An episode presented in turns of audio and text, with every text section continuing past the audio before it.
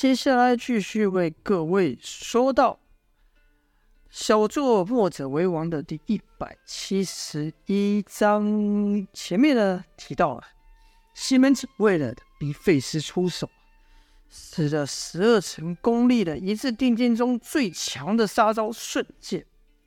就看西门子的双手快到几乎只能见影子的速度朝后弯，跟着砰的一声响，这是费斯没有被震退，反而是西门庆的身子朝后歪了歪，那是因为他被费斯的内力给震回去了啊。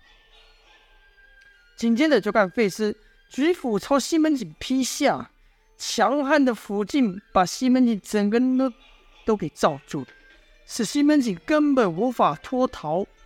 跟着西门庆就看费斯的斧子迎面劈来啊！斧头虽然没有西门庆的劲快，但更为锐利。西门庆就感觉自己好像已经被费斯这个这个斧头的这个这叫什么气息给劈成两半了。其实费斯的斧子还没劈到他呢。西门庆早过了与人拼命的年纪了，所以立刻举剑去挡。但西门庆没有想到。费斯这惊天霹雳的一招，居然是个虚招。与剑斧相交之际啊，费斯以更快的手法一翻斧头，现斧短，斧短带尖，是由下往上朝西门庆刺去。西门庆赶忙把身子往后仰，紧紧先围着他，避过了这个斧短。可费斯攻势没完，就看费斯把斧子又来个大翻转，斧头直接翻过一面，朝由下往上劈来。这一斧和刚才第一斧一样，一样的锐利。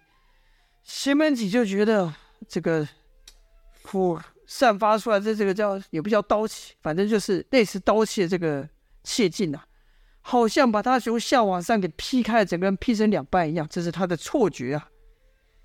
但这西门子毕竟是一派宗师啊，他拼着身形不稳，还是出剑了。瞬间刺出，口里还骂道：“好家伙，居然敢在我面前还弄虚招！”电光劈空出剑，是由上往下朝费斯那由下往上的斧给攻去。嘡的一声轻响，一把宝刀断，不是宝刀，是宝剑断成两半，飞到半空中。那自然是西门子的剑啊，而费斯的斧呢？则轻贴在西门子的下颚处停住。西门子知道，若非对方留手这一下，他可真就要被劈了两半两半。当下是信心全失啊！以剑闻名天下的西门家，居然连剑都被人打断，还如何再战呢？几滴冷汗从他额头落下。过了良久，西门庆才叹道：“好，我不是你对手，这一战是我输了。”费斯的表情很是无奈啊，说道：“我警告过你别出手。”就看费斯慢慢的把斧头收回，毕竟赵天烈给他的命令是把对方打败，而不是把对方打死。于费斯收斧的时候，还刻意把手抬起，就看费斯的手臂上也受了一道剑伤。就听费斯对西门庆说道：“西门家的剑确实很快。”听到费斯这样称赞，西门庆不知道是该哭还是该笑。这两人战斗，真的是我，是一瞬间就分出高下。这时，就听砰砰砰的几声闷响，费师和西门庆同时朝风朝声音的方向看去，就看呐、江满红此刻是狂态大发，连续几个重拳打在了南公子的身上，南公子是口喷鲜血，一路倒退。赵天烈立时朝江满红过去，大喊道：“快停手啊！”却说江满红和南公子是才不是还在僵持的吗？怎么就把人打到吐血了呢？原来江满红一面缓慢的进拳，一面催动内力，让拳劲不断发出，使得南公子不得变招。南公子知道，只要稍微出现一个破绽，对方的铁拳就会立刻破刀啊，打到自己。但江满红这个有个特性，就是一动上手就不分轻重，而且他修炼的武功也很是独特，带着狂乱之气。当初在九黎对上夏启渊和胡野间的时候，他还用不到这狂气的一半功力。可南宫子这个人是真的有本事，刀招浑厚不说，他南宫家独特的内力也让他的周围越来越热。这份修为啊，可比南宫烈深厚多了。江满后其实大可避开南宫子这个组成的金色刀网，绕过去冲庞公嘛。但江满红却偏不要，他就是要和南宫子来个正面交锋。江满红也不是傻了，真的以肉肉的全肉掌去碰他的宝刀。江满红的拳头有特制的护具，既可让他攻击敌人，又可抵挡敌人的兵刃。所以南宫子刀刀上散发的热啊，虽然不比得上赵天烈的炎阳劲，但也够让人受不了的啊。与僵子持着计呢，江满红说道：“老家伙，有点意思啊！”跟着江满红也吹起了内力，就看他那扎眼的红胡子渐渐翘起，身上的红毛也一根根竖了起来。不止如此，连江满红的眼睛都从黑色变成了红色。南宫子就觉得对手的气势不断在增强，但他已经使出全力了。江满红原本是打算。与南公子比谁先支撑不住，可现在江满红狂气狂气起来了，顾不了这么多了。江满红怪吼一声，原本凌空缓进的拳突然加速，冲进了刀网，就听哒哒哒哒数声响。但南公子的宝刀劈在江满红的护具上，所发出。南公子那炎热的刀劲也劈入了江满红的体内，刀劲入体，江满红就感到五内如受火焚一样。而且那刀劲在体内转了一圈后，又从体内喷出，啪啪啪，使江满红身上连爆数个刀伤啊！但江满红依然不退，而且反而在笑呢。那也是由于南公子武艺高强，内力精湛，才激得起江满红如此狂劲。此时虽然他身上被刀劲割着，割着全身疼痛，但江满红的表情却很像很享受啊。南公子见状，不禁大惊，心想：怎么可能？他明明被我的刀劲所伤，怎么怎么气势更涨？口中还说道：“你不要命了，还不收手？这手被你不要了吗？”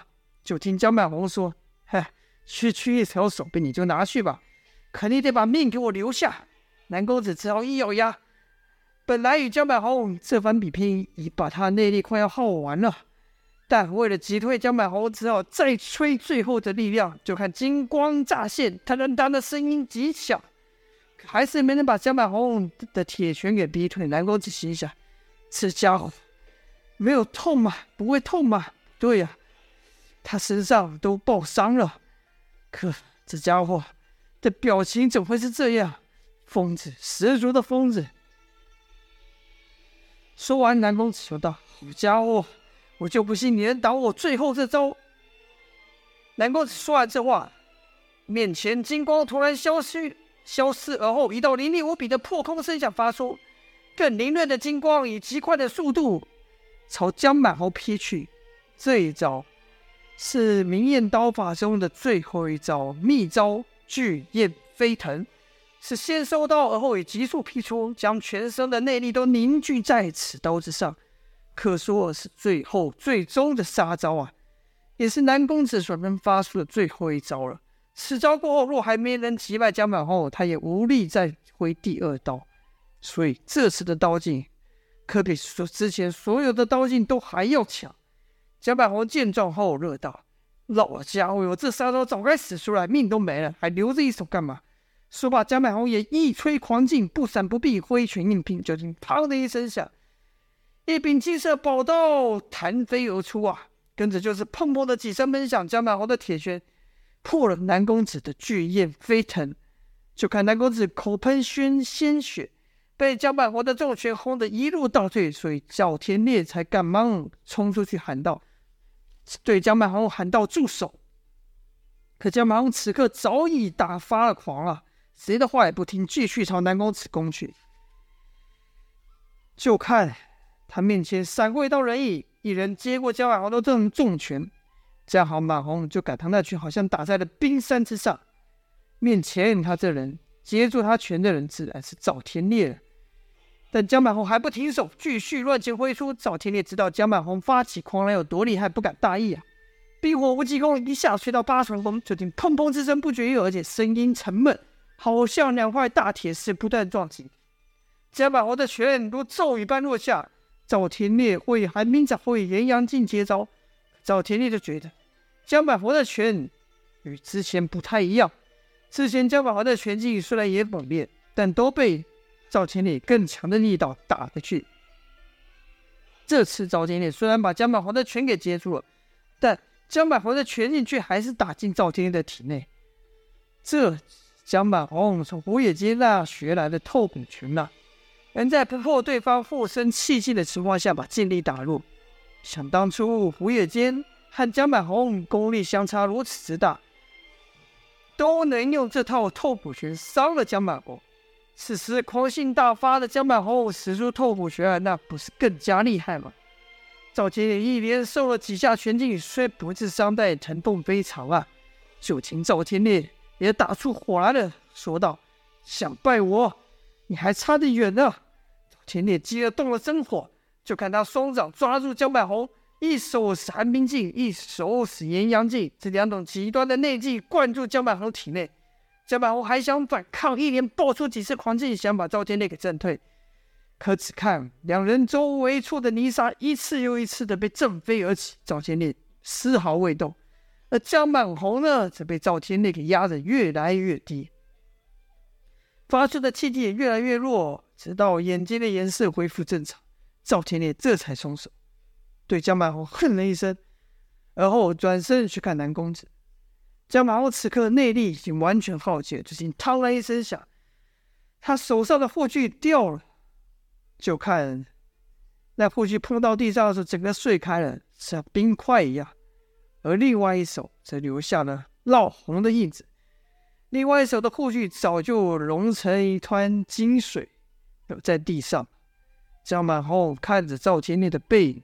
心里骂道：“可恨，可恨啊！赵天烈，发誓，我总有一天也要打败你，换我站着，让你看着我的背影。”好啊！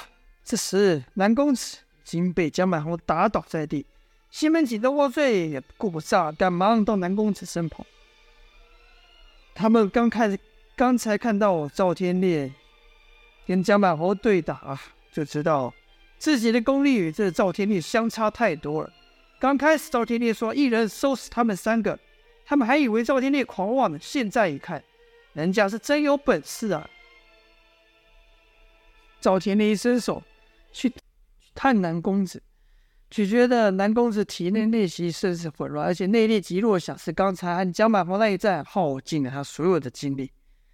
江满红的狂乱之气，连赵天烈也无法可解，只得把内力灌入。好一会，南公子才睁开眼。西门庆、东郭醉忙问道：“兄弟，你没事吧？”西门庆啊，跟着又对赵天烈说：“赵大寨主，这下你解气了吧？”赵天烈摇摇头说：“这并非我的本意。”刚开始，赵天烈是真想把这三人打倒，但听了梁云英的话之后，就改变了想法。东郭醉着说：“四大世家仅存的一点名声，已彻底被你们给摧毁了，从此。”江湖唯你九黎一家独霸，赵寨主可喜可贺啊！东郭醉口里虽说恭喜，但语气甚是凄凉。赵天烈也感觉只说什么话都不对，只好把心不是西门，是南公子放下，慢慢退了去。如此变故也打乱了梁云英的计划，但事已至此，多说无益。梁云英就说道：“几位前辈不必怨我们。”此事非我们而起，而是南宫烈。西门子道：“好啊，好一个南宫烈，谁不好惹？偏偏去惹你们九黎，一人作孽，把我们三家都赔了去。确实是不该怪你们，要怪只能怪他学艺不精，自不量力。我三家又太过脓包，连赵大寨主的手下都敌不过。”西门子虽然说的是南宫烈的错，但任谁都听得出来，他是他真正的本意是说。九黎出手太过凶狠，并且暗示南宫烈与自己的武功要再高一些，经历这情况可就不一样。梁云自然听得出来其话中之意，但那又如何？在梁云的心里，赵月华比起他们三家重要多了。梁元英心想，既然事情变成这样，干脆就以另一种方式逼他们交出南宫烈。于是梁元英说道：“交出南宫烈，找回我女儿。要是我女儿有一点损伤，我们会再一一拜访。”说完这句话后，梁元英就对赵天烈说：“天烈，我们走。”如此，九黎一行人才要离开。蒋板红的手下跑上前想要搀扶他，却被蒋板红一掌推倒。手下忙问道：“老大，你还好吗？”蒋板红问说：“回道，废话，你们当我这么没用吗？连路都不会自己走？”就看蒋板红一咬牙，硬撑了起来，蹒跚蹒跚的走下了山。一半山腰呢，赵天烈就问梁月英说：“他们一定会把这讯息告诉南宫烈，我们只要守在附近就行了吧？”梁月英没有第一时间回赵天烈的话，反而问道：“你看那南公子还能活得成吗？”赵天烈说：“哎，我看是不行了。”梁月英说：“南宫烈得知讯息后，应该会赶回来。”赵天烈说：“那不是正好吗？”梁月英说：“你想在他奔赴丧事的时候把他抓住吗？只怕这样有些不妥吧？”赵天烈想了想后说：“确实不妥，可就这么算了吗？”那我们这一趟不就白来了？姚月一说：“也不算白来，我们的讯息表达的很清楚，我们九灵不轻易犯人，但有人欺到我们头上来，也不会有什么好下场。”赵天烈就问道：“月华呢？月华怎么办？我们不从南宫烈那所着手，我们还从能从哪里得知那臭蛇的消息？”梁月英就说：“有一件事我一直想不明白。”那杨无惧、南宫烈、殷万青的人正好会聚在一起，然后还有那群乌鸦刺客。如果说他们是一伙的，南宫家有难，怎么又不见他们出现，反而来了其他两家？到底是谁在背后操盘呢？谁是把把南宫烈、杨无惧等人凑在一起的这个幕后之人呢？本章先到此结束，预知详情就待下回分晓啦。感谢各位的收听，非常谢谢。今天就先这样子，明天见，下播。